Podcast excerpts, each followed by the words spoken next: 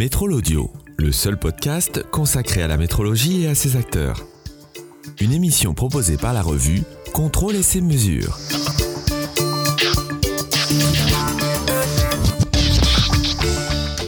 Aujourd'hui, nous donnons la parole à Christophe Balichard, responsable métrologique de la société Labelliance.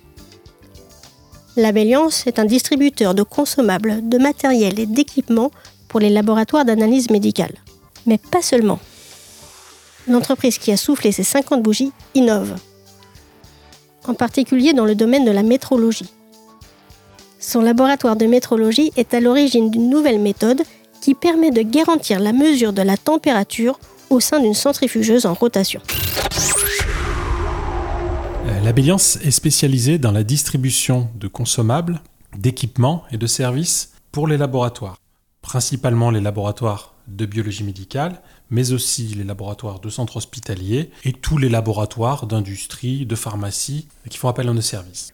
Nous nous sommes rencontrés récemment sur le salon Measurement, World. Euh, pourquoi votre présence sur ce salon dédié au monde de la mesure? J'étais présent sur le salon pour deux raisons. Premièrement, pour rencontrer des fournisseurs qui exposaient, des fournisseurs historiques, et puis aller à la rencontre aussi de nouveaux fournisseurs potentiels. Et pour assister aux conférences, des conférences qui concernent notre métier et qui vont nous permettre euh, d'anticiper des évolutions, de faire évoluer nos services, euh, nos prestations, à partir des grandes tendances qui vont se dégager de ces conférences.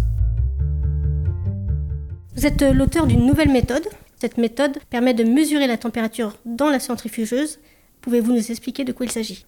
Il s'agit d'une nouvelle méthode. Alors on ne l'a pas présentée sur le salon parce qu'elle est toute nouvelle. Elle vient de passer euh, par l'accréditation. Elle est accréditée depuis juillet 2021. Vous la trouverez sur le site du COFRAC au numéro 1-2479. Le principe de la méthode est le suivant. Il s'agit de mesurer la température d'une centrifugeuse en rotation. Donc, euh, ce sont des capteurs qui sont disposés à l'intérieur de la centrifugeuse et qui vont subir la centrifugation, la rotation, de sorte à pouvoir donner un état de la température pendant cette phase qui est la phase dynamique, pendant la phase de centrifugation.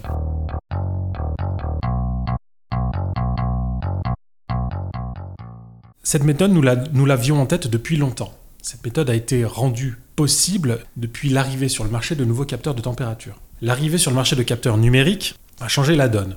Nous avons fait développer par notre fournisseur de capteurs des capteurs qui vont encaisser la centrifugation, qui vont résister à la force centrifuge. Ce qu'il faut savoir, c'est qu'une masse qui est disposée dans une centrifugeuse va subir, si on fait tourner une centrifugeuse à 1000 G, 1000 fois son poids. C'est-à-dire que 100 grammes deviennent 100 kg.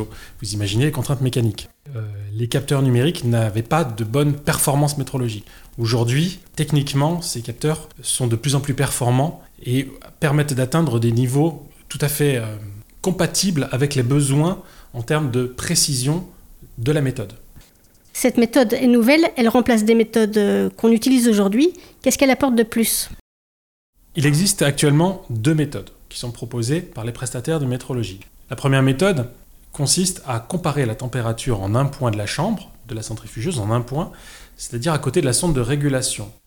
Donc cette mesure, elle est valable uniquement si on a une homogénéité de la chambre. Ça, je peux vous garantir que ce n'est pas le cas. La deuxième méthode, c'est le maintien de température. On va prendre la température d'un tube d'eau qu'on va positionner dans le portoir de la centrifugeuse avant, et on va prendre la température après. Donc on va avoir une différence de température, soit une élévation, soit une diminution de la température liée au cycle de centrifugation.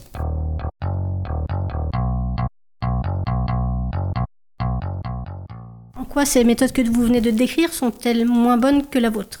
Parce qu'elles ne permettent pas de savoir ce qui se passe réellement pendant le cycle de centrifugation. Il se peut, par exemple, si vous prenez la méthode du maintien de température, que vous ayez une élévation de la température au cours du cycle qui va dépasser euh, la spécification de température souhaitée.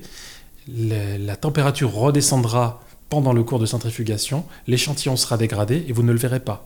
Est-ce que cette nouvelle technologie s'adresse à vos clients en laboratoire ou est-ce qu'elle s'adresse à un plus large public? Elle s'adresse à tous les laboratoires détenteurs d'une centrifugeuse pour lesquels la grandeur température a un impact sur l'échantillon qui est centrifugé. Dès l'instant où la température est importante, il est nécessaire de savoir ce qui se passe réellement pendant le cycle de centrifugation. En ce qui concerne les laboratoires d'analyse médicale, il est connu que l'intégrité de l'échantillon dépend de la, de la chaîne de température entre le moment où le prélèvement est effectué et le moment où l'analyse est lancée.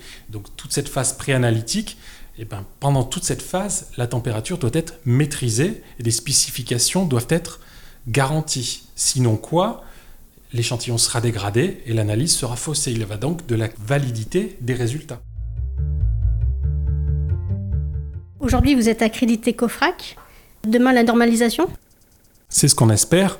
L'objectif, c'est bien tout d'abord pour nos clients, pour les laboratoires, de pouvoir faire appel à différents prestataires et d'être certain d'avoir le même résultat, quel que soit le choix du prestataire. Donc le but, c'est bien d'avoir une méthode qui fasse consensus et que tout le monde puisse l'utiliser. Donc nous attendons euh, que d'autres laboratoires se manifestent de façon à pouvoir faire des comparaisons de résultats.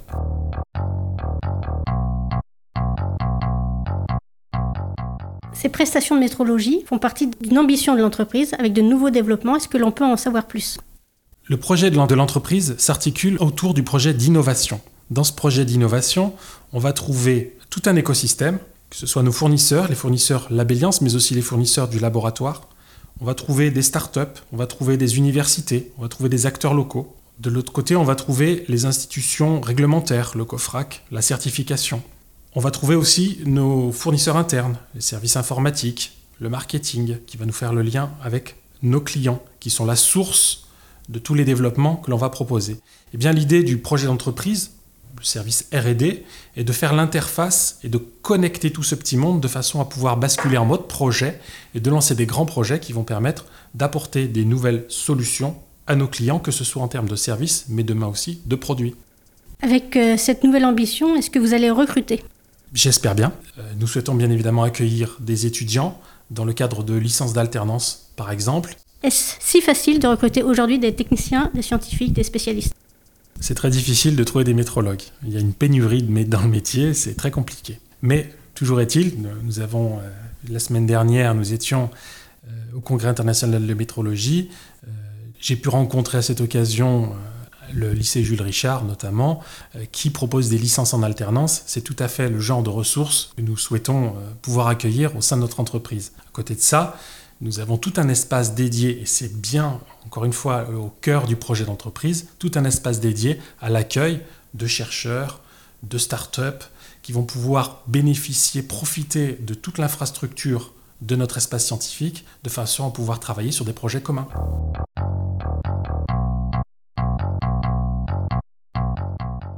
La célèbre aujourd'hui ses 50 ans. On sent de belles ambitions. Merci beaucoup pour cet entretien. Merci beaucoup et une prochaine fois.